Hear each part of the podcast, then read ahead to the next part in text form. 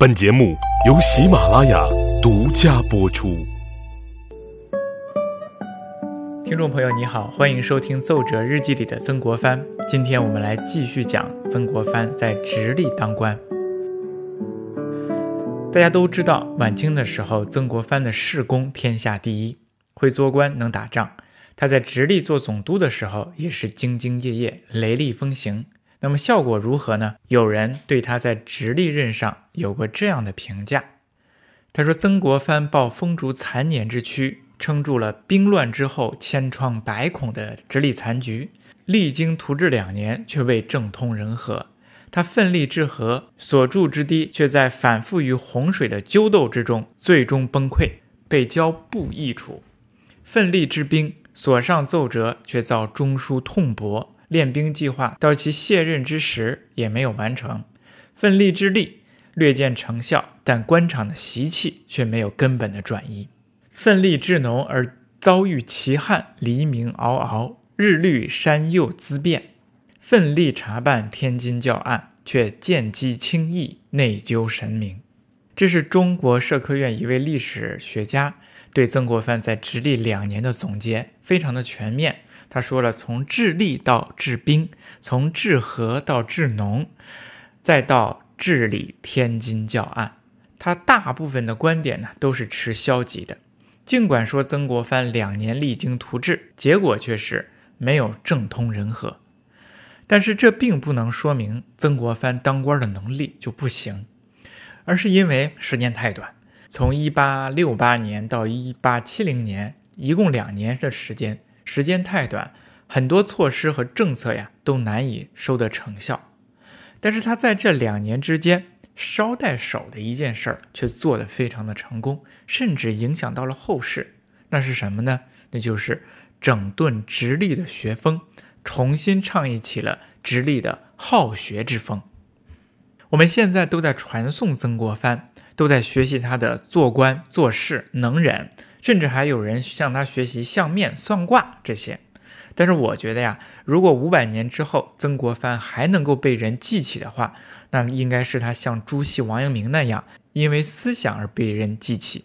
他写的诗文才是最终能够让他永久的流传下去。我们可以说曾国藩是政治家、军事家、外交家，但是他有一个非常重要的身份。却被我们现在人所忽略，而这个身份却是他最重要的身份，也是他自己最认同的一个身份，那就是他是一个文人、学问家，或者说是思想家。其实，在古代啊，尤其是在唐代以后，中国人要想当官，那前提啊，必须得是一个文人，这是一个门槛。所以，史书上有名字的这些官员呢，都是文化修养水平比较高的人。他们写文作诗，张嘴就来。他们写的公文呢，或者是书信，也很有可能就成为了一篇流传千古的名篇了。就比如说颜真卿的《祭侄文稿》，而曾国藩呢，他就是这样的一个文人，而且这是终身学习的文人，从早到晚，每天不是在办公，就是在学习读书，手不释卷。无论是坐船、坐轿，还是打仗、做官。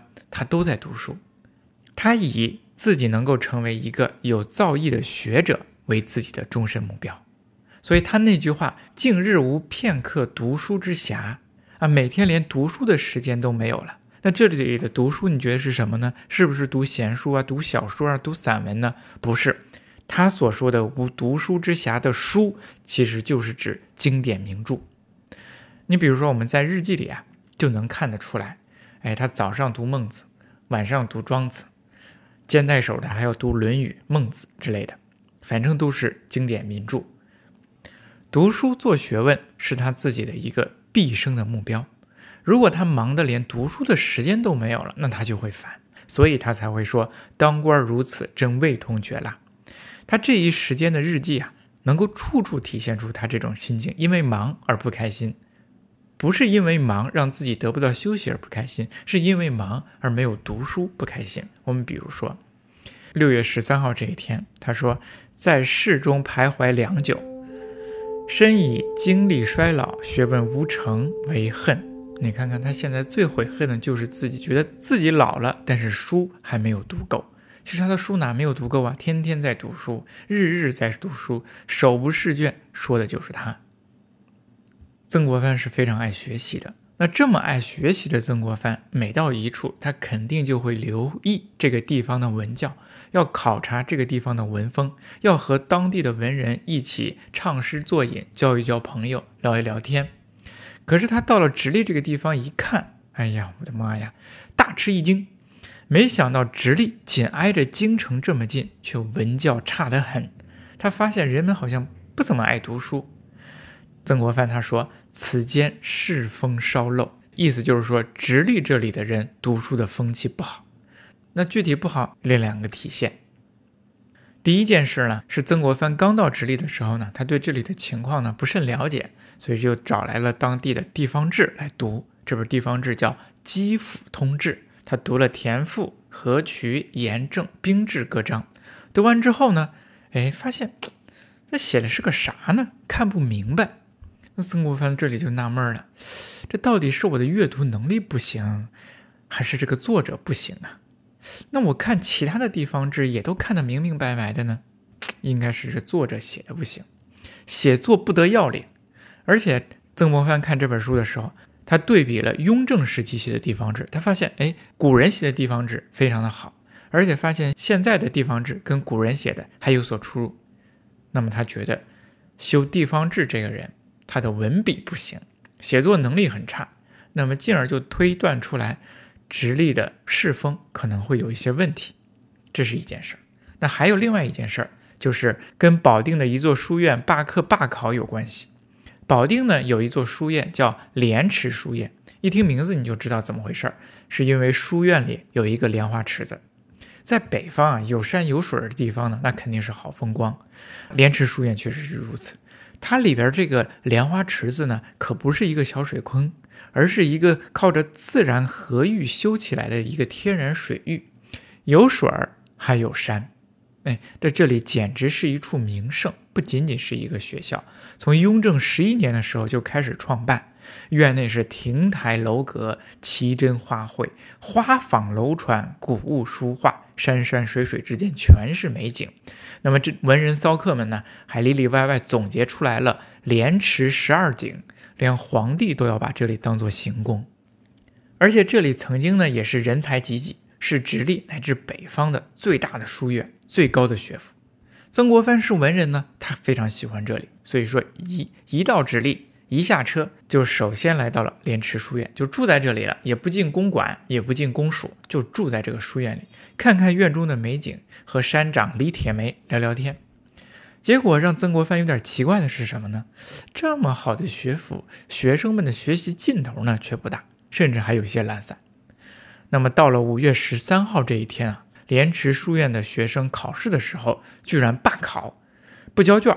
曾国藩在日记里说：“书院客馆诸生多不交卷，一哄而散。”哎，这是怎么回事啊？这让曾国藩大吃一惊。他第二天赶紧跑到书院里和山长李铁梅商谈，问问这是怎么回事，看怎么办。他商量了一个办法：五天之后呢，再行补课，再行补考。曾国藩那个时候亲自到书院里来送考。我们从这件事情当中可以看出曾国藩是多么重视教育。那么从中也可以。反映出来，直隶的当时的学风真的是有点差。那经历了这个风波之后啊，山长李铁梅，山长呢其实就是当时学院的呃院长，他们称之为山长，也就是现在比如大学的校长一样。这个山长李铁梅啊，觉得直隶的学生呢非常不好对付，所以他就想撂挑子不干。那这一下还得重新选山长。那曾国藩一想，哎也好。找一个学问做得更好的、更有能力的人来做山长，好好的整顿一下这个直隶的学风，也未尝不是一件好事儿。那曾国藩呢，觉得这个山长必须得品学兼优、兼长诗文，足以诱起后进者；必须得淹贯经史、兼攻识文诗赋，还得勤于接纳、善于讲解。总之吧，条件非常高。那么条件一高就不好找，曾国藩左找右找，给这个朋友写信，给那个朋友写信找推荐，最后呢找到了一个叫王振刚的人来做山长。这个人呢，史书上记载他是淡泊名利，终身不仕，后进者养为宗将，乡里奉为大师，很厉害的一个人。史书上的评价很高，但是曾国藩看上他之后呢，觉得嗯，也就那样。但是呢。也找不到更好的，退而求其次，就选了王振刚。他觉得王振刚人品高洁，讲授识文铁阔之学，当可胜任。那这些事情经历之后啊，曾国藩就觉得直隶世子的风气啊不满意，不太好。读书人怎么能够是这个样子呢？为了激励直隶的读书人，他专门写了一篇文章，叫《劝学篇》，是直隶世子。士子就是学人的意思，来劝诫直隶的读书人，要他们好好的学习。这篇文章叫《劝学篇》，是直隶士子，可了不得，被人称为是曾国藩学术生涯当中的佳作，也是中国近代学术史上的一篇名作。一共呢一千四百多字。我本来呢想在这里给大家讲一讲这篇文章，可是，一来呢是担心呢有点枯燥，因为它是。学术史方向的，担心呢你不爱听。另一方面呢，也是最重要的。我突然间发现自己啊心有余力不足，我想给大家讲的时候，却发现自己没有能力去给大家讲明白。劝学篇虽然只有一千多字，但是它蕴含的道理非常的深刻，是曾国藩把湖湘之学引入到直隶。要想讲明白这个，不仅要懂当时的历史，还得懂理学，懂儒学。哎，真的是书到用时方恨少。我发现我想讲它的时候，却不知道如何开始，不知道怎么把其中的精髓讲出来，让你既能够听明白，又能听着有意思，听得懂。那既然如此呢，那我还是不讲了。我呢就给大家读一下这个《劝学篇》的最后一段，这也是曾国藩写这一篇《劝学篇》的目的，是这么说的：若夫风气无常，随人事而变迁，有一二人好学。则数辈皆私利追先者，有一二人好人，则数辈皆思康己思民。唱者起其序，和者言其波。唱者可传诸同志，和者又可直诸无穷。唱者如有本之权，放乎川渎；和者如支河沟堰，交汇旁流。先觉后觉，互相劝诱。辟之大水小水互相灌注，以直隶之世风，诚得有志者导夫先路。不过数年，必有体用兼备之才，临位而四出，泉涌而云兴。不知道大家有没有听明白这句话？这句话的意思呢，我们就不解释了。大体呢，就是讲曾国藩要做倡导改善直隶学风世风的先行者，其中多次提到唱者。哎，这个唱者就是指曾国藩自己，他想自己开个头，让大家们跟随着他，由一变二，由二变三，由三变多，就像小流慢慢的汇出大河流一样，数年之后，直隶的人才就会慢慢的由小树苗长大一样，临位而四出，也会像小溪流汇成大水一样，泉涌而云兴。这是曾国藩倡导直隶学风的目的。这也是他的愿望。那么他的愿望实现了吗？实现了。曾国藩确实在整顿直隶学风上做了一个非常好的榜样。他的后续接班人李鸿章也是沿着这个方向继续走下去的，在学术上呢培养了很多的人才，而且成为了一个派别，叫河北文派。甚至有人直接说，这个河北文派就是廉耻学派。如果我们从曾国藩担任直隶总督的1868年开始算起的话，一直到他的一个最后一个学者叫于大佑去世，在1966年的话，那么这个莲池学派正好绵延了一百年，相承了六代，其中的成员呢多半是来自于河北这些地方，活跃在保定。北京、天津、沈阳和石家庄等地，那么主要任职呢，在教育界、政界、新闻界，有姓名可考呢，有四百多人，有文学成就的也不下百余人。所以说，曾国藩倡导的这个直隶学风，真的是开了花结了果，对后世产生了影响。很多后来的知识分子提到这一件事的时候，还在感谢曾国藩。那讲到这里，我不知道你会不会和我同样有一个问题，就是作为一个地方长官，而且最高的地方长官，他日理万机，应酬不过来，忙不过来。他却专门写了一篇文章哦，其实不是一篇文章，而是好几篇文章，前前后后很多劝学篇，来倡导书院里的学生好好学习，端正学风，而并不是只是的跑过来，哎，我就发发言，做个姿态而已，而是真真切切、踏踏实实的自己在做，做了一个榜样。那么我们就有疑问了：是什么让一个官员来做这些事情呢？哎，这其实呢，就跟我们当时古代的这种政治文化是有关系的。我们古代的政治文化呀，它是讲究政教不分，官师合一。头等的领袖往往是兼顾双重资格，既要管事又要管教。曾国藩就是这样。他说：“督府之道，基于师道无异。”他说：“督府当总督、当巡抚，就跟当老师是一样的。”从前，他带兵是主帅，是精神领袖，时时不忘以孔孟之道去激励自己的将士。他节制两江的时候，也是封疆大吏，同时也是导师，视自己的属僚啊为自己的弟子，严苛勤教，对南京的这些士人们，那是悔之不倦，殷殷期盼。那么，等到他担任直隶总督的时候，他还是这样，不仅要练兵、整治官场、治河，同样也要孕育人才。曾国藩是认为学为一切之本。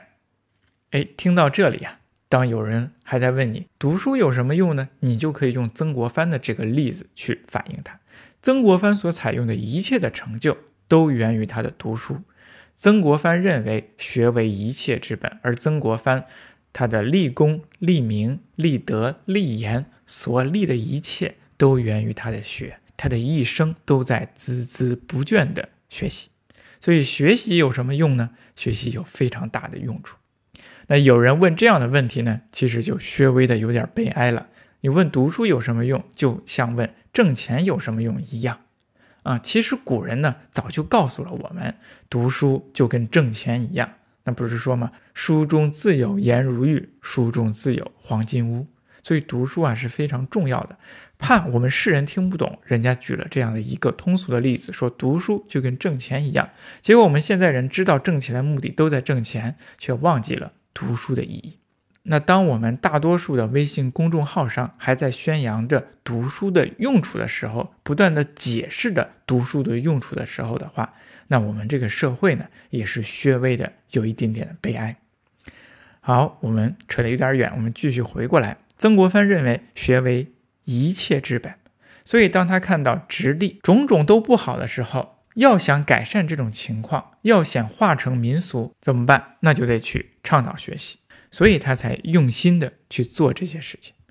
如果你经常看与曾国藩相关的史料啊，或者是论著的话，你就会发现，曾国藩的军营里或者是官署里跟别人家的不一样，跟你想象中的恐怕也不一样。你想象中的军营里可能就有那种。杀声、喊声、刀剑声，但是曾国藩的军营里啊，不是，他不仅仅有这些声音，他还有读书声。曾国藩在行军打仗的时候呢，军营里养了一帮读书人，早读书、晚读书，讨论切磋，不知道的还以为他开了个学校呢。那这一帮人呢，其实就是他养的幕僚。曾国藩的这些幕僚，有的也非常出名。那么到时候呢，我们也会专门来讲一讲曾国藩的幕僚。那他到直隶的时候呢，有一个非常哎出名的幕僚，经常跟他聊天，聊着聊着呢，被后人誉为了预言家。那么这个幕僚是谁呢？我们下一期再讲。今天呢，我们就讲到这里，谢谢。